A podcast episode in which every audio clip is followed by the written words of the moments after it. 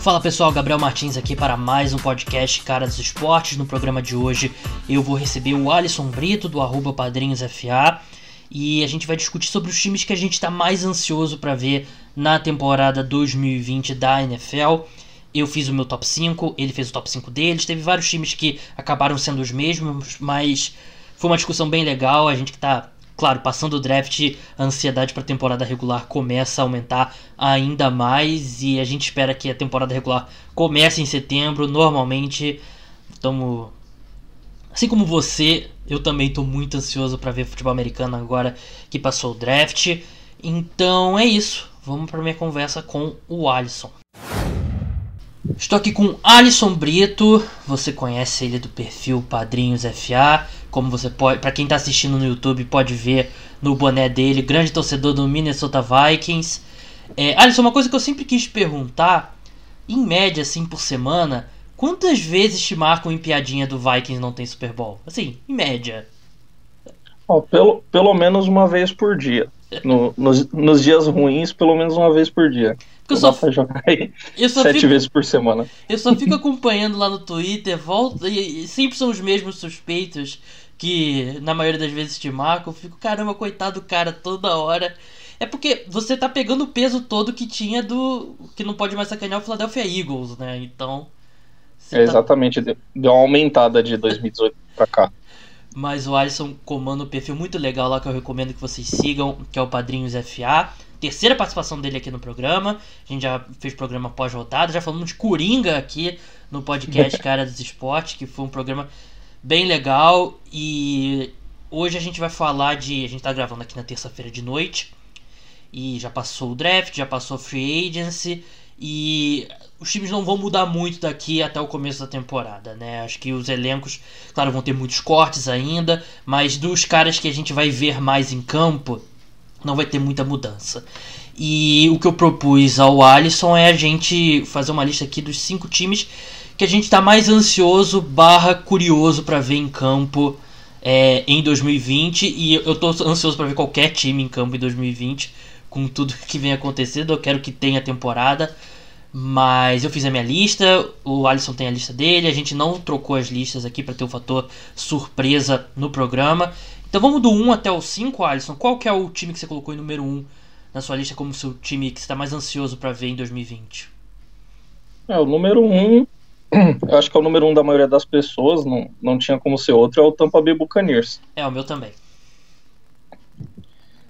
É, o hype vai todo pro Tampa, do Tampa Bay, né, essa uhum. temporada, agora com o Tom Brady, Rob Gronkowski voltando também para jogar com o Tom Brady lá em, em Tampa Bay, é, junto com o Bruce Arians, que é um técnico de um, um, bom, tec, um bom técnico de, quali, de ataque, uhum. que tem tem costume de trabalhar muito bem os quarterbacks. Acho que esse casamento dele com, com Tom Brady vai ser muito bom. E, e é, o que a gente quer ver é isso, né? É, eu já dou isso. Vou dar um. Eu não sei se pode dar um pequeno spoiler do meu próximo claro. time, que é o New, é o New England Patriots. Uhum. Que se eu quero. É, se eu quero ver o, o New England sem Tom Brady, eu também quero ver o Bill Belichick. É, troquei, né? É, Bill Belichick sem Tom Brady e o Tom Brady sem o Bill Belichick. Vai ser interessante ver quem vai se sair melhor aí nessa, nessa separação. É, tem muita gente ansiosa para ver o New England Patriots sangrando em campo em 2020, né? Mas eu realmente também. Não entrou na minha lista, mas é um time que eu também gostaria de ver. Mas sobre o, o Tampa Bay Buccaneers, que também é o, o meu número 1, um, eu até cheguei a twittar sobre isso hoje. Eu comprei o hype e eu acredito que o time vai ser um dos mais competitivos na NFC. Eu acho que é um dos favoritos na NFC. E é como você falou, eu estou muito curioso para ver esse time em campo. Assim, o Tom Brady claramente não é mais o Tom Brady que a gente já viu, mas eu acredito que os problemas dele foram muito exacerbados pelo, pela falta de talento ao redor dele lá em New England e ele vai ter um, um nível de talento altíssimo agora em, é, em Tampa Bay. Acho que a linha ofensiva equivalente e se o Worths ele, ele jogar como você como a gente espera, né? Ele era um, um dos principais, se não o principal tackle da classe. Eu acho que ele ajuda bastante. tem o retorno do Gronk, como o Alisson falou. Eles draftaram um slot receiver que é muito bom. Eu lembro sobre o nome dele, Johnson, agora me fugiu o, o primeiro nome dele, mas que também eu vi em alguns lugares colocando como o segundo melhor slot receiver da classe, atrás do. O Tyler, Tyler Johnson, de Minnesota. Isso, Tyler Johnson. Eu esqueci do segundo nome dele, mas ele era colocado como por muitos como o segundo melhor slot receiver é, dessa classe. E eu acho que não vai faltar arma para ele. Eu acho que a defesa também tem peças promissoras. É um time, assim, nós dois obviamente estamos ansiosos, curiosos para ver é, esse time em campo, Alisson. Mas o, o quão competitivo você acha que os Bucks serão? Eu acho que o, que o time vai ser bem competitivo, principalmente por esse ataque aí, né? Adicionar o Tyler Johnson, a gente já sabe que tem uma grande dupla de, de recebedores lá em, em Tampa. Tem o Rob Gronkowski, que a gente sempre foi o melhor amigo do Tom Brady em campo, né? Uhum. A gente não sabe muito sobre a questão dele que ficou uma temporada sem jogar, né? E, e como é que tá a questão física dele, mas é, vai ter condições também lá em Tampa de. Ele não precisa de fazer todos os snaps, né? Uhum. Ele pode entrar em, em, jogadas específicas ou ali na, na red zone, que ele sempre foi um grande alvo ali. Então acho que no, no ataque não faltam peças. Eu acho que é, a maior desconfiança aí para Tampa no ataque seria a mesma linha ofensiva, né? Uhum. Foi uma coisa que o Tom Brady sofreu ano passado. Eles adicionaram um excelente tackle, a gente sabe que é draft, né? Não, não é certeza. É, e tackle é uma posição talvez seja mais difícil de, da adaptação de acertar, do, né? É, do college para NFL.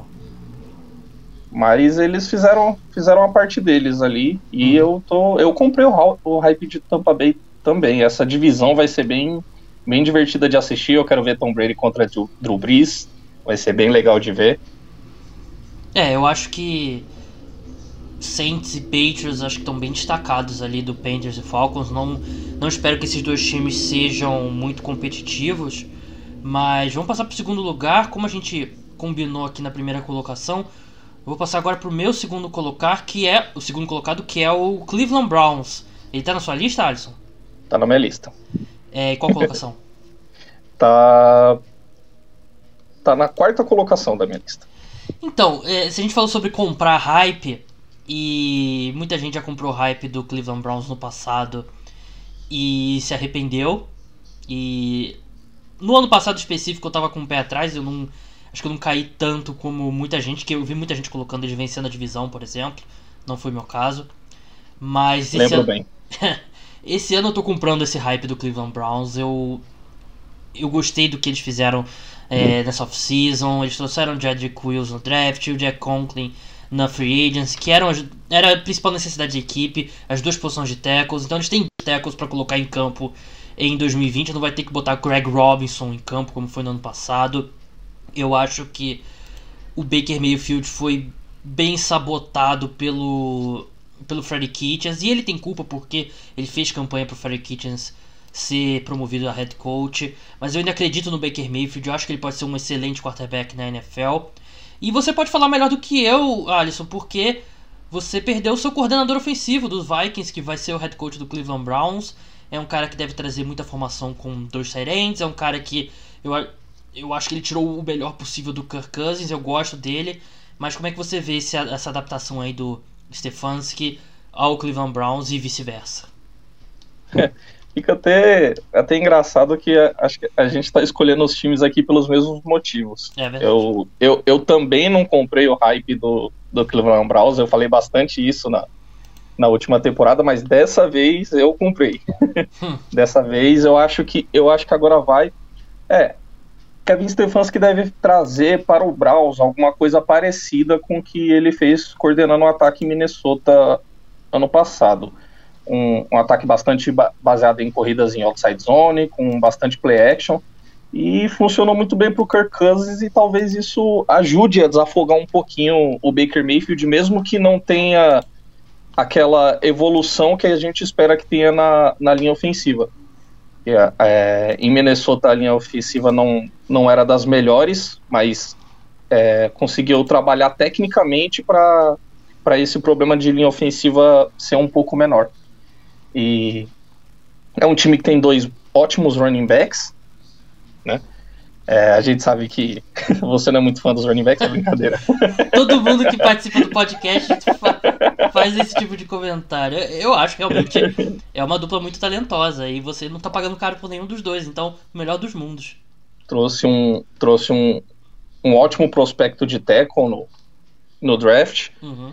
E também tem uma ótima dupla de recebedores em Odell Beckham Jr. e Jarvis Landry. Então, eu acho que dessa vez vai. Acho que o Stefanski vai se sair muito bem como nesse primeiro ano de, de técnico. É um cara que ele trabalhou 10 anos lá em Minnesota como técnico de, de posição. Só nesse, nessa última temporada ele ganhou o comando do ataque, mas é um cara que trabalha.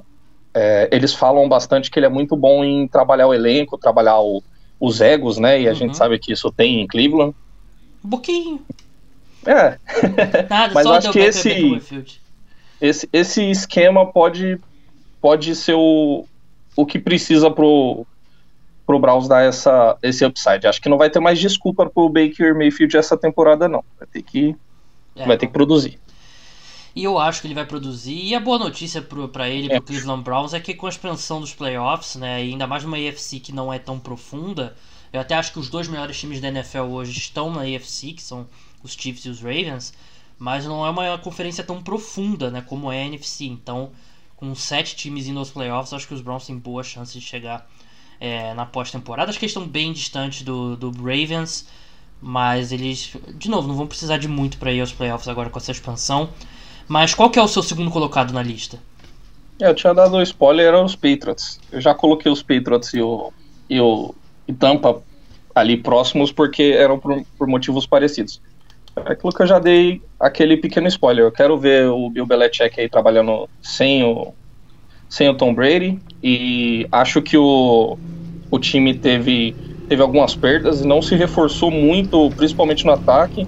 Você falou que tem muita gente querendo ver os Patriots sangrarem. Eu acho que até eu, tem muito eu vejo muito torcedor querendo ver os Patriots sangrarem, porque o que eu vejo é, é torcedor dos Patriots falando aqui que é que o Patriots fique com a pique 1 do, de 2021 para pegar o Trevor Lawrence. Eu não acredito que isso tenha alguma possibilidade de acontecer. É um time que ainda tem uma defesa bem dominante, é um time que foi para playoffs ano passado e eu acho que embora não, não acho que vai ser um dos times mais divertidos de assistir, eu quero ver o que, que vai acontecer. Seja com o City ou com o Brian Hoyer aí de quarterback, eu acho que o Belichick vai, vai se virar e, e eu não vejo os Patriots ficando com a campanha tão negativa assim como muita gente vê. Eu acho pode ficar ali no meio de tabela, pode até morder um wildcard, mas pique 1 do draft eu acho bem difícil.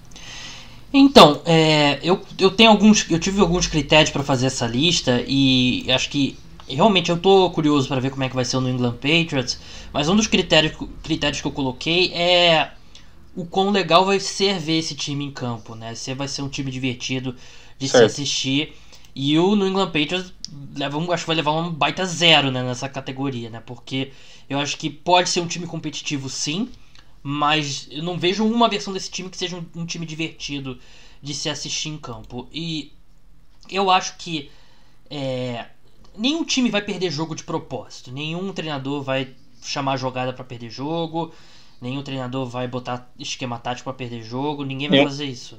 Nenhum jogador que a gente sabe que tem carreira curta vai Verdade. querer estragar uma temporada desse Verdade. jeito. Verdade. Dito isso, eu acho que a direção dos Patriots e eu acho isso justo quando você perde o maior quarterback de todos os tempos, que está há 20 anos no seu time, é justo você querer dar uma reagrupada. E eu acho que vai ser um pouco disso é, esse ano para os Patriots.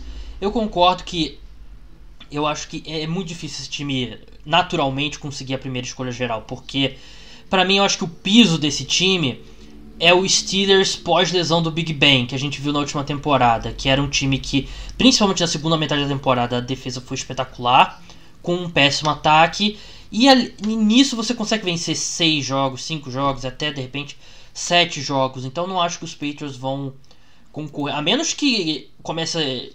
Vão passando os meses, eles comecem a trocar o Stephen Gilmore, eles começam a desfazer um pouco essa secundária que é muito boa. Aí eu já acho que é, é tanking for Trevor Lawrence ou tanking por Justin Fields. Mas eu não gostei nada do draft que eles fizeram. Eu não vejo nenhum jogador que vá. Acho que a longo prazo, claro, sempre surgem, mas eu não vejo caras que vão ser úteis imediatamente para a equipe, principalmente no ataque. O ataque, se você olhar nome por nome, não sei a sua opinião, Alisson, mas de nome por nome é um dos piores ataques da NFL. É realmente é um ataque que não, não vai vir muito forte, não. E sobre o draft aí também, né? Pois o cachorro para fazer o draft dá nisso. dá nisso, é. Você bota o cachorro lá no autopic ele seleciona um safety que, que jogou na segunda divisão do futebol americano universitário. Mas eu tô olhando aqui o depth chart, eu acho que o trio, o wide receivers, se todos jogarem no melhor que eles podem jogar nesse momento, eu acho que é um, é um corpo de wide receivers consideravelmente abaixo da média. A linha ofensiva Acho que é um mediano, um pouquinho para baixo da média, de repente. Não é nenhum absurdo. O grupo de quarterbacks é péssimo, Brian Hoyer. Por mais que tenha muita gente que confie no Steedham, eu não, me, não tô nesse grupo. Mas é muito difícil acreditar um, um, em um mundo que em 2020 ele vai ser um bom quarterback. O corpo de running backs também não, não inspira muita confiança. Então é um dos piores ataques mesmo da NFL. Terceira colocação, qual é o seu terceiro colocado? Meu terceiro é o Indianapolis Colts. Não tá na minha lista. E por que, que é os Colts? Ah, vamos lá. Eu tô. É outro time que eu tô bastante ansioso para assistir. É, agora com, com a adição de Felipe Rivers ao elenco. É, é um cara que tá desacreditado por bastante gente, mas. Por mim também. É. Eu ainda, eu ainda aposto uma, uma ou duas fichinhas ali no, no Felipe Rivers. Ele até tem, temporada passada realmente ele teve uma, uma queda brusca de rendimento, mas até a, na, tempera, na temporada anterior, até metade da temporada ele estava ali na, até na conversa de, de MVP. E é um jogador que, que tem talento e eu quero, eu quero muito ver ele nesse time do, de Indianápolis, atrás de uma das melhores OLs, na minha opinião, da liga é, o time acrescentou aí no, no seu draft o running back Jonathan Taylor, de Wisconsin, que é um jogador que eu acho excepcional. E nesse time de Indianápolis, eu, eu acho que ele tem ele tem as características para fazer algo parecido com o Saquon Barkley fez na, na sua temporada de, de calouro lá no New York Giants. A diferença Talvez... é que vai ter uma baita linha ofensiva na frente, né? Exatamente mas é um jogador de talento similar na minha, na minha visão. Fe teve uma produção gigantesca lá em Wisconsin, carregou aquele ataque no, uhum. no college. Teve 1.900 jardas em, em todas as temporadas, pelo menos, que trabalhou e vai ter uma ótima linha. O Felipe Rivers também. Talvez um grupo de recebedores não, não tão forte assim, mas para mim o, o Colts é ter o meu palpite para a divisão nesse momento. Eu gosto do Michael Pittman. Eu acho que foi uma. Michael Pittman veio pelo draft também, eu gosto também. É uma boa escolha. E o Paris Campbell era um cara que prospecto de segunda rodada no ano passado. A gente espera que é, dê uma evoluída aí no seu segundo ano. Eu acho que pode ser um trio de wide receivers é, de assim na média da NFL, né? Com o T.Y. Hilton, que é um excelente wide receiver. E eu não gostei da off-season dos Colts. Eu, eu não, como eu falei, eu não confio no Flip Rivers mais e é, não confiando no Flip Rivers, eu acho que limita muito aí o que eu posso ver como como teto para os Colts. Mas vamos ser bem sinceros, a verdade é porque você você quer ver o Xavier Rhodes no sendo queimado sendo queimado por na defesa de outro time que não dos Vikings, né? E tomara que seja muito queimado mesmo. É, mas é, eles, é, eles pegaram o Jacob Eason também, né? Quarterback. Não. É verdade, que eu também não era um dos meus prospectos favoritos. Também não era dos meus, não. É, do segundo grupo ali não era dos que eu mais gostava, não. Mas eu, assim, eu entendo o, o seu argumento, mas não é um time que eu. eu não seria meu, meu palpite pra FC Sul. Meu palpite pra FC Sul hoje, tá gravando aqui 28 de abril, seria o. Seria o Houston Texans, pelo talento do Deshaun Watson, que é um negócio de outro mundo. Mas vamos pro terceiro. Pode Meu palpite pra briga aí pro Rookie of the Year aí vai ser entre Jonathan Taylor e Joe Burrow. Vamos pro meu terceiro colocado, que eu acredito que vai estar na sua lista, que é o Arizona Cardinals. Sim. É, que é um time que eu não sei o quão competitivo será em 2020, mas eu acho que é um time que vai ser, no mínimo, muito divertido de se assistir em campo. E já teve momentos que o ataque andou. O ataque mudou muito e sem mudar tantas peças. Lógico, chegou o Kyler Murray. Mas de resto não mudou tanto. E o ataque dos Cardinals foi muito melhor em 2019 em relação a 2018. E eu acho que essa evolução vai continuar. Eu quero ver o Cliff Kingsbury um pouco mais agressivo, é, chamando mais conversão de quarta descida e, e, sendo mais agressivo em geral. Mas eu acho que ele deu sinais que o, o esquema ofensivo dele funciona na NFL. E é um time que em 2018 era um dos piores elencos da NFL e hoje você vê um elenco cheio de peças muito interessantes. Você tem o Kyler Murray, DeAndre Hopkins, Larry Fitzgerald, que ainda é um excelente o, o slot receiver é, Chandler Jones, o Patrick Peterson, o Buda Baker. Conseguiram Isaiah Simmons, que foi um baita estilo, na minha opinião, na escolha número 8. Então, eu acho que hoje, de novo, 28 de abril de 2020, eu acho que está se tornando um consenso que eles são a terceira força na divisão e ultrapassaram os Rams. Eu tenho certeza disso. Para mim, os Rams é o último ali da divisão. E esse, esse eu alinho com, com o seu pensamento que você usou para fazer a lista. Eu acho que vai ser um time muito divertido de se assistir. Concordo. Esse ataque com Kyler Murray, com DeAndre Hopkins, com Christian Kirk. Vai é. ser. Sem, sem dúvidas, vai ser aquele time divertido de assistir. Com um ataque, espero, muito aéreo é, fez um bom draft. A Zeia Simmons aqui, para mim, foi um, um, um, baita estilo. Eu lembro que desde a, desde a pick dos, dos, dos Giants, aí eu tentando cantar as picks aqui do draft, eu tava, ah, a Zeia Simmons. Aí agora saiu a Zeia Simmons. Aí agora até chegar nos Cardinals. É, eu acho que vai ser um grande arrependimento do Carolina Panthers, principalmente os Panthers e Giants, mas... Eu pensei que, eu pensei que dos Panthers não passava de jeito nenhum.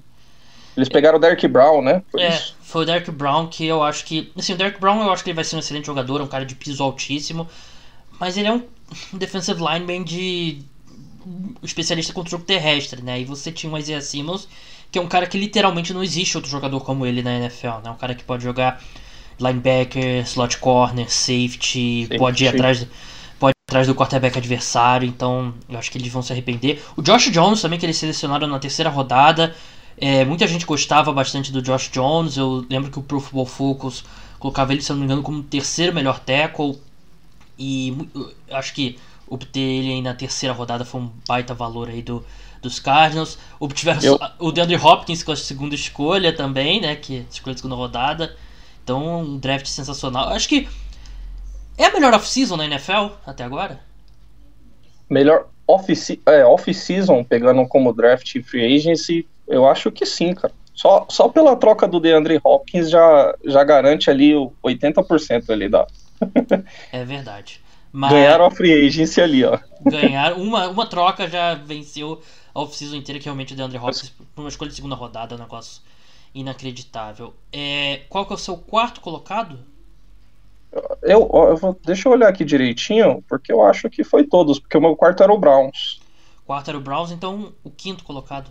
Vamos ver se sobrou algum. É, o quinto era o Cardinals.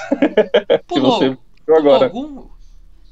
Qual, como é que ficou é, o seu top 5? Eu falei, eu falei dos. Uh, é, Tompa Bay, Patriots, aí Browns, Colts e Cardinals. Ah, verdade, então. Tem mais dois aqui. É, na quarta colocação, Cincinnati Bengals. É, Imaginei que tivesse.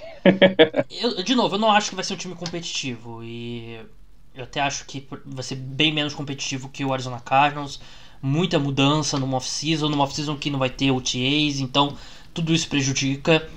Mas eu gostei muito do, do trabalho que eles fizeram na off-season. Eles mantiveram o AJ Green, eles draftaram o Tyler Higgins, o T. Higgins, né? Que. T. Higgins. Baita talento ali no topo da segunda rodada. Eles têm um corpo de receiver muito profundo e muito interessante, né? O AJ Green, T. Higgins, Tyler Boyd, Alden Tate. Quem sabe o John Ross volte aí do mundo dos mortos para voltar a correr em campos na NFL. Acho que tem problemas sérios na linha ofensiva, é claro, mas acho que até na linha ofensiva dá para ter alguma, alguma esperança, porque o John Williams, que eles selecionaram na primeira rodada ano passado, não jogou. Ele que vai ser. Se machucou, é, se machucou na pré-temporada, né? Isso. A gente presume que ele vai ser o left tackle titular. Então, não sendo terrível a linha ofensiva, não tendo. Acho que tendo ali um cara. Tendo pelo menos uns três ou quatro titulares capazes, e eu acho que você, com esquema, eu acho que a linha ofensiva não te. não sabota o seu ataque como um todo. Então, é isso, essa é a esperança do Cincinnati Bengals. E, e eu gosto muito do Joe Burrow. Eu acho que o Joe Burrow é um cara daqueles prospectos que não dá pra errar. Ele, para mim, ele é o meu jogador número um no draft. Ele é um cara espetacular. E vai ser muito legal ver. Ele, ele era um cara que em LSU eles tinham sempre muito wide receiver em campo, né?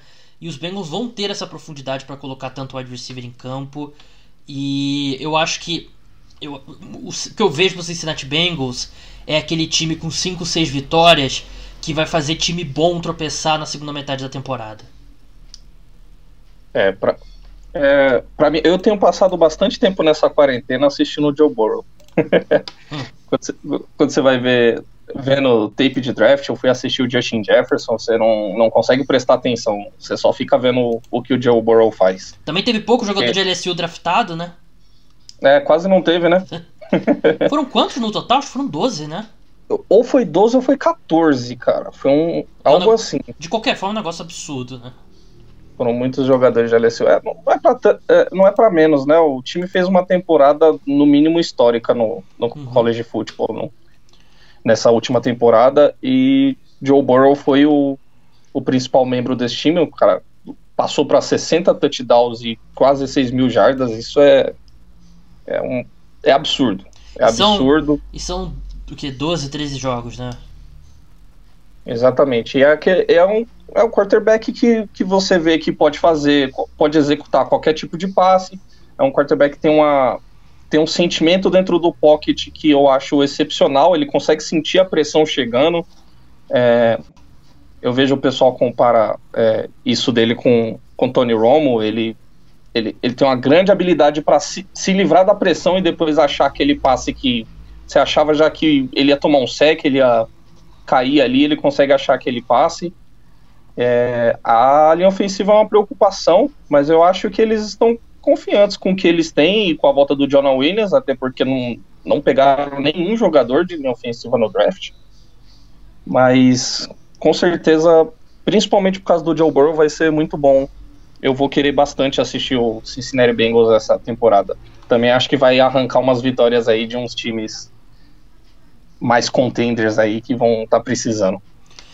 Principalmente na divisão, né? E eu acho que é isso, né? Acho que o Joe Burrow ele tem, como você falou, a característica dele se mover no pocket, a forma como ele sente a pressão. E acho que o quarterback, acho que a gente, o público em geral subestima um pouco o tamanho da responsabilidade do quarterback em, em boa parte das, das pressões que ele sofre no pocket. Eu acho que o Joe Burrow, ele. Por exemplo, você acha que você coloca um quarterback que segura a bola, não vou comparar Joe Burrow com, com o Deshaun Watson, mas o Deshaun Watson é um quarterback que segura muito mais a bola, ele não tem essa característica de se livrar rápido.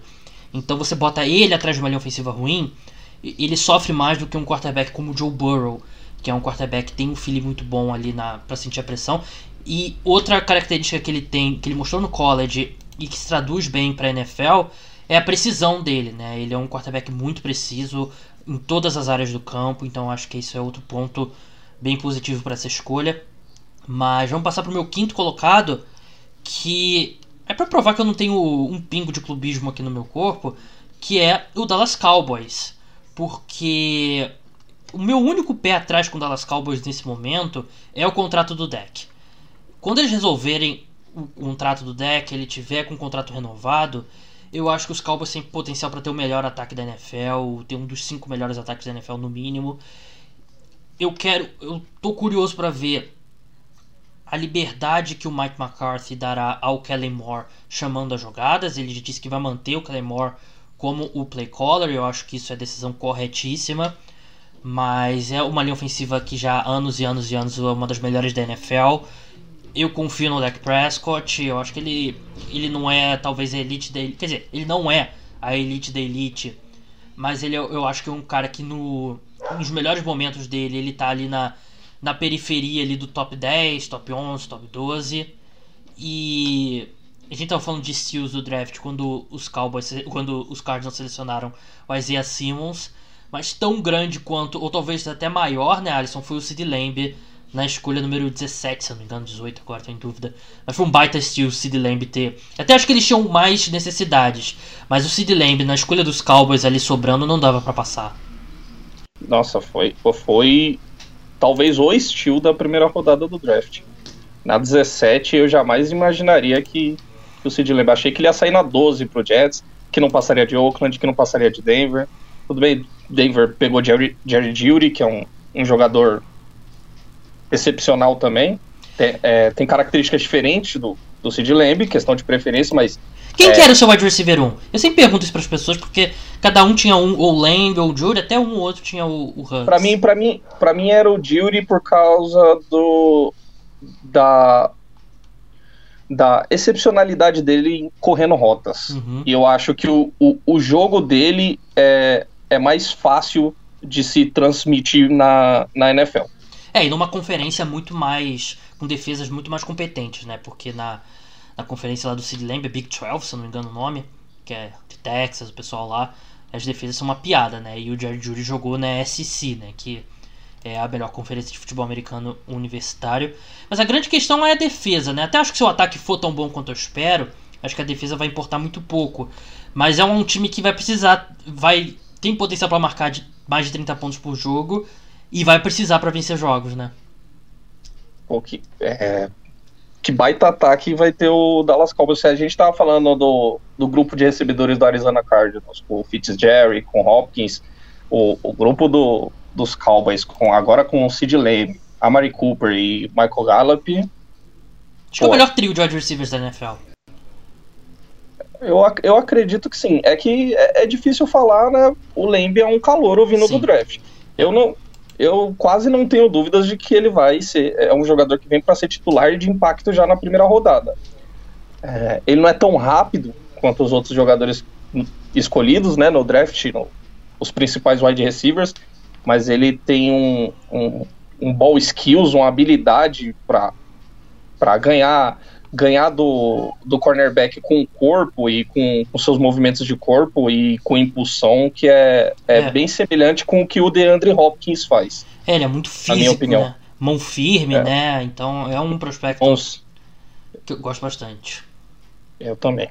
E o Trevon Diggs ele é selecionado na segunda rodada, que eu acho que é, um, é uma grande é a grande necessidade ainda é, né? Cornerback para mim ainda é o buraco que sobrou nesse elenco dos Cowboys que eu acho que você ter a Uzi e Anthony Brown não é um assim, não é uma dupla titular aí que você entra com muita confiança. O Trevon Diggs, eu acho que ele tem algumas limitações, eu não acho que ele nunca vai ser um cara que vai ser para vai para múltiplos Pro Bowls e vai ser All Pro. Mas eu acho que a melhor versão dele é um bom titular na NFL. Não sei se ele vai ser isso de cara, mas era era uma necessidade sim do Cowboys. Aí, como eu falei, eu acho que não, é um time que deve marcar uns 30 pontos por jogo e vai precisar de todos eles para vencer jogos, porque essa defesa não, não promete ser grandes coisas. Mas é isso, esses foram os, os meus cinco times que eu estava que eu tô mais ansioso para ver quando começar a temporada, relembrando aqui a minha lista: Tampa Bay Buccaneers número 1, Cleveland Browns número 2, Arizona Cardinals número 3, Cincinnati Bengals número 4, Dallas Cowboys número 5. Como é, que, como é que ficou a sua lista, Alisson? Foi Tampa, New England, é, Browns, Colts e Cardinals. Então, esses são os times que a gente está mais ansioso para ver na temporada. Que espero que tenha temporada. Espero que tenha temporada começando em setembro. Mas... Fora, fora, obviamente, Giants e Vikings, né? É, não, eu não tô tão ansioso assim. Apesar de eu ter gostado do draft dos Giants, eu não tô tão ansioso assim para ver o Giants em campo. Mas é isso. Alisson, muito obrigado pela sua participação. Como é que o pessoal faz para acompanhar o seu trabalho lá no Twitter e também no seu podcast?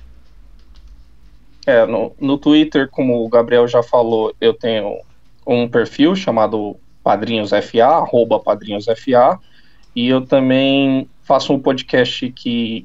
O melhor podcast do Minnesota Vikings no Brasil, porque é o único, que é o MVP, o Minnesota Vikings Podcast. A gente está lá no, no site do Fambonanet, que é um, um site que tem diversos podcasts de, de quase todas as franquias da NFL, tem de basquete também, de beisebol lá. É, recomendo a galera dar uma acompanhada e também nos principais agregadores, Spotify, iTunes, Deezer, Tá lá, só procurar MVP que geralmente acha. Muito obrigado, Alisson. E antes de encerrar o programa, eu tenho dois tópicos que eu quero falar com você e falo sobre eles eu aqui, é, Gabriel Martins sozinho. Então, não é sobre NFL. O primeiro deles é sobre um jogo de videogame que fez aniversário nessa segunda-feira, 20 anos, que é um dos meus jogos favoritos de todos os tempos. Que é falar rapidamente que é o Zelda Major Magic do Nintendo 64, que é um dois, se não o meu jogo favorito de todos. Não é o meu jogo favorito de todos os tempos. Acho que o meu jogo favorito de todos os tempos é Pokémon Azul ou Football Manager 2008. Mas é um jogo que me marcou bastante. É um jogo que joguei horas e horas e horas. E é. É um jogo espetacular. Eu acho que se você nunca jogou, se você tiver como jogar um jogo antigo no, de Nintendo 64, acho que vale a pena. E, e se você já jogou esse jogo, você sabe que eu tô falando que é um jogo espetacular, um jogo inovador né, na questão da, de ir e voltar no tempo e todos os mundos diferentes. É um jogo que envelheceu muito bem, eu joguei, não tem muito tempo. E tudo bem, os gráficos não são da, perto do que são hoje, claro, mas não prejudica em nada. É um jogo complexo, é um jogo que pro Gabriel de 11, 10 anos foi muito difícil. Eu lembro que eu jogava muito com a minha prima, Natália, que é, a gente a gente alternava um pouco. Eu jogava mais do que ela, mas a gente lia detonado em revista Nintendo Road para você ver como é que a gente é velho. E o curioso é que eu joguei muito esse jogo, mas no Nintendo 64 eu não zerei ele. E muitos anos depois, mesmo apaixonado pelo jogo, eu nunca zerei ele. Mas muitos anos depois, eu no, no Wii, né, Nintendo Wii, eu baixei ele, você podia baixar alguns jogos antigos, eu baixei ele e aí eu consegui zerar e foi uma grande comemoração, foi espetacular, um dos momentos mais marcantes aí de, do, da minha vida como gamer foi ter zerado enfim esse jogo, que é um jogo espetacular, eu recomendo muito, de novo, se você tiver como jogar ele, faça isso porque vale muito a pena. Então só queria falar desse jogo e o outro outro tópico que eu queria falar, uma recomendação na verdade, é, sobre uma série que estreou no, no, estreou no Reino Unido nesse domingo, dia 26, que se chama pessoa, é, em inglês, né, Normal People, Pessoas Normais, a tradução em português, e é baseada num livro de mesmo, do mesmo nome. E acho que foi a melhor série de drama que eu já assisti de todos os tempos. É uma série limitada, apenas uma temporada. Se eu já assisti a todos os episódios e assistir como a gente assistia a série antigamente. É, não tinha essa história de streaming, não. E não vai ter outra temporada, a menos que eles saiam do livro, porque a história toda do livro fica dentro desses 12 episódios. Mas é a melhor, acho que é a melhor série de drama que eu já assisti na minha vida, espetacular e é uma história história de duas pessoas, né, que se conhecem no colégio, né, o Connell Waldron e a Marianne Sheridan. Eles são de numa cidade do interior lá da Irlanda, né, Sligo, e eles são aí de acho que o, ponto da série e eu acho que você resumir essa série como uma história de amor entre dois jovens, eu acho que é um grande desserviço ao que ela é realmente. Eu acho que é até injusto resumir dessa forma, porque ele é muito sofisticada no ponto que o ponto principal dela são as diferenças de classe social entre os dois. E você tem a Marianne que é, que é rica, só que ela é, não tem amigos, ela despreza todo mundo no colégio. E do outro lado você tem o Connell, que ele é de classe trabalhadora. A mãe dele é, trabalha como diarista na casa da Marianne, que mostra essa, essa disparidade aí de classe social, né? E ele é tímido, mas é um cara super popular, joga no time do colégio e tal. É, é uma série inglesa, não é futebol americano, então é uma série irlandesa, na verdade, passada na Irlanda, como falei. E eles começam a sair e tal. Isso tá na sinopse, eu não vou entrar em spoilers aqui, mas eles.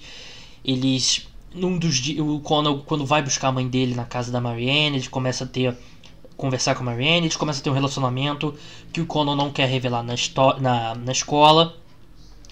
É, termina mal, eles vão para a faculdade e acabam na mesma faculdade, se reencontram e aí ah, tem uma inversão que eu não vou de novo não vou entrar em spoiler, tem uma inversão aí de de hierarquia social e o fato da Marianne ser rica e o, o, o Conan ser pobre pega mais nessa segunda metade da, da série, né? E você tem o Connell no começo com uma posição de poder e a Marianne passa a ter uma posição um pouco mais de poder na segunda parte. Então é muito fascinante, é muito sofisticada a forma como eles é, eles tratam aí tudo isso e assim a série é muito bonita, ela a fotografia é espetacular, a trilha sonora é espetacular, a direção é muito boa, o roteiro é muito bom, mas os dois atores principais que são perfeitos, a Daisy Edgar Jones que interpreta a Marianne, ela fez um trabalho espetacular.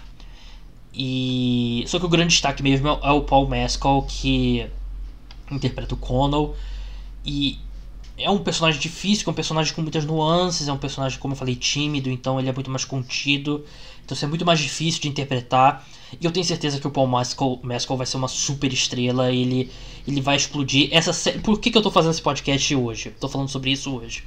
Porque hoje é dia 28 de abril, eu tô gravando aqui, e ela vai estrear dia 29 de abril nos Estados Unidos. Não tem previsão ainda de streaming service aqui no Brasil, não sei se vai chegar aqui Amanhã ou vai ser no Hulu lá nos Estados Unidos, que não tem aqui no Brasil. Não sei se vai chegar no Netflix ou no Amazon Prime ou de outra forma aqui no Brasil. Mas eu tenho 100% de certeza que ela vai explodir lá nos Estados Unidos agora que ela vai chegar dia 29. Vai virar um fenômeno, ainda mais na quarentena. Eu acho que ela só vai ficar abaixo de popularidade do Tiger King e do documentário do Michael Jordan. Então eu quero falar aqui antes para você que é uma série espetacular, que você deve assistir. Ela, como eu falei, não está disponível aqui para o Brasil. Você tem que assistir a moda antiga mesmo.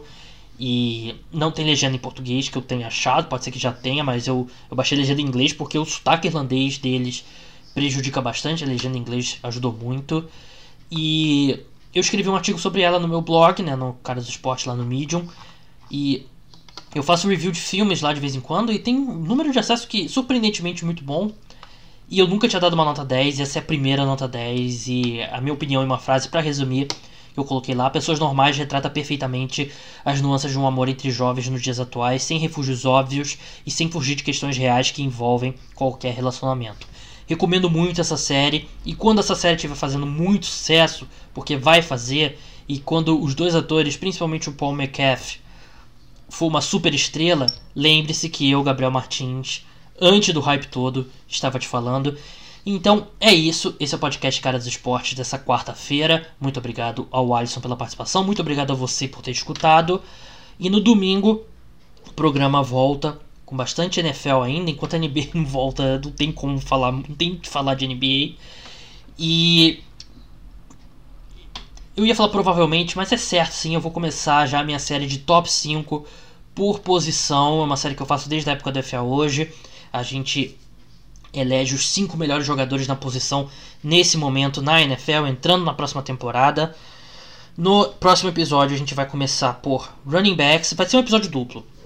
Ser top 5 running backs. E eu não defini ainda a posição de defesa, mas vai ter uma posição de defesa. Então, não sei ainda com quem vai ser. Mas é isso então, até domingo. Tchau.